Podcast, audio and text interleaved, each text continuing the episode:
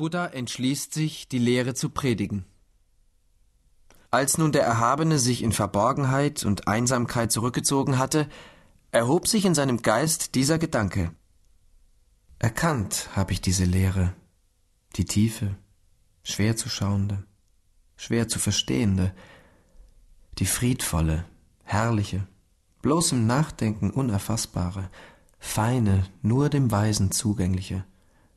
In Weltlust aber verweilt die Menschheit. In Weltlust ist sie heimisch, an Weltlust freut sie sich.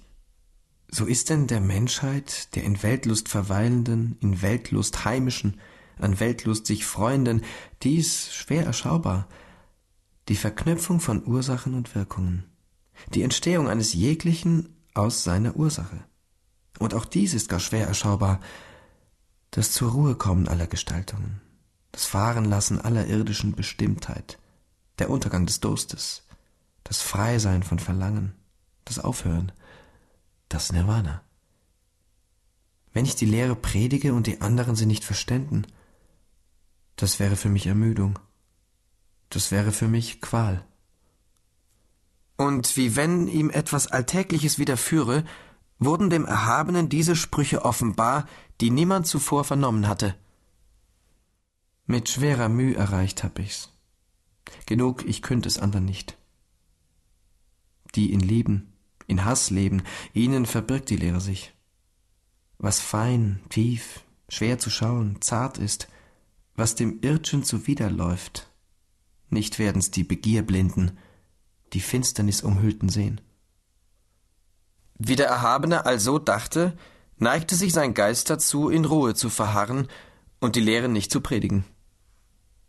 Da erkannte Brahma Sahampati in seinem Geist die Gedanken, die durch den Geist des Erhabenen gingen, und er sprach zu sich Vergehen, ach, wird diese Welt, zugrunde gehen, ach, wird diese Welt, wenn des Vollendeten, des Heiligen, des höchsten Buddha Geist sich dazu neigt, in Ruhe zu verharren und die Lehre nicht zu predigen.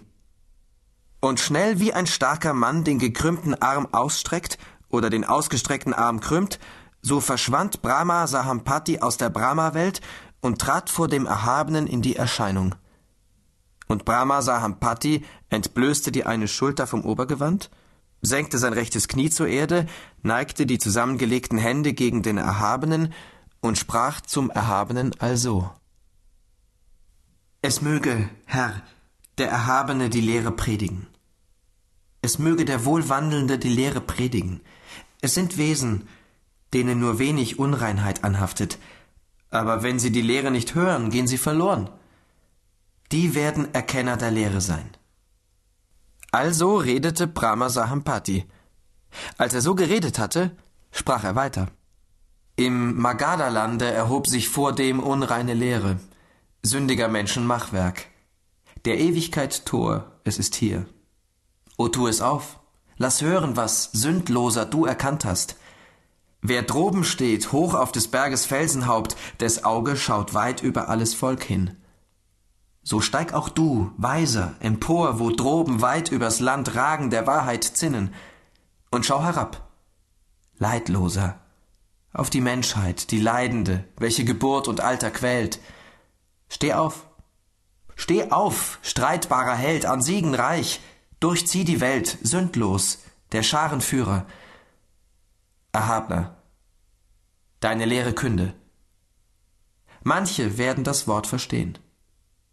Als er so redete, sagte der Erhabene zu Brahma Sahampati, Also, Brahma, hab ich zu mir gesprochen. Erkannt habe ich diese Lehre, die tiefe, schwer zu schauende, schwer zu verstehende, die friedvolle, herrliche, bloßem Nachdenken unerfassbare, feine, nur dem Weisen zugängliche, in Weltlust aber verweilt die Menschheit, in Weltlust ist sie heimisch, an Weltlust freut sie sich. So ist denn der Menschheit, der in Weltlust verweilenden, in Weltlust heimischen, an Weltlust sich freunden, dies schwer erschaubar, die Verknüpfung von Ursachen und Wirkungen, die Entstehung eines jeglichen aus seiner Ursache.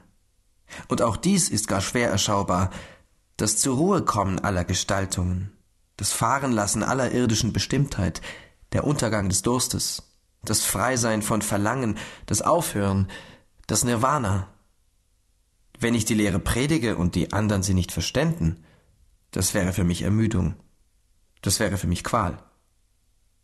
Und wie wenn mir etwas Alltägliches widerführe, O Brahma, wurden mir diese Sprüche offenbar, die niemand zuvor vernommen hatte.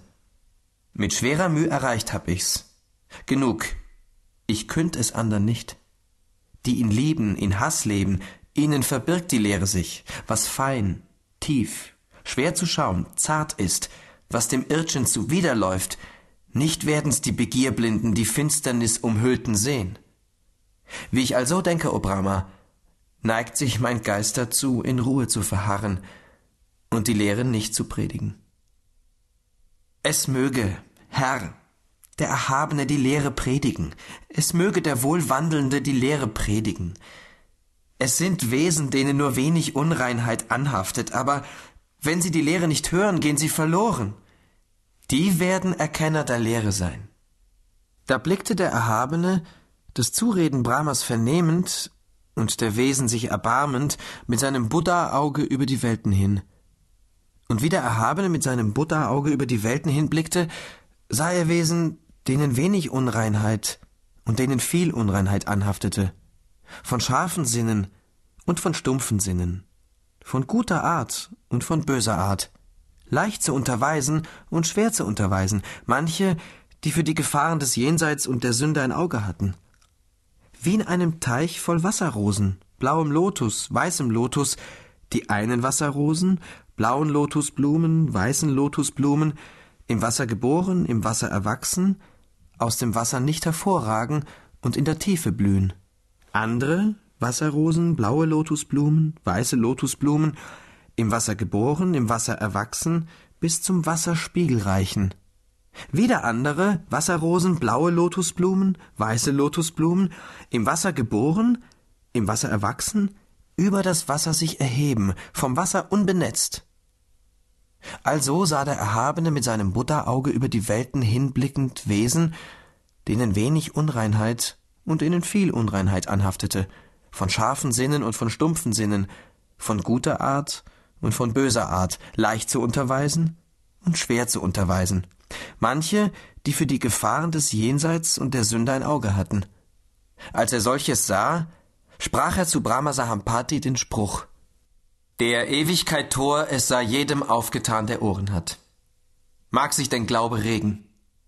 Vergebliche Mühe zu meiden, hab ich das edle Wort noch nicht der Welt verkündet. Da sah Brahma Sahampati, der Erhabene hat mir zugesagt, die Lehre zu predigen. Und er brachte dem Erhabenen ehrfurchtsvollen Gruß, umwandelte ihn rechts hingewandt und verschwand von selbiger Stätte.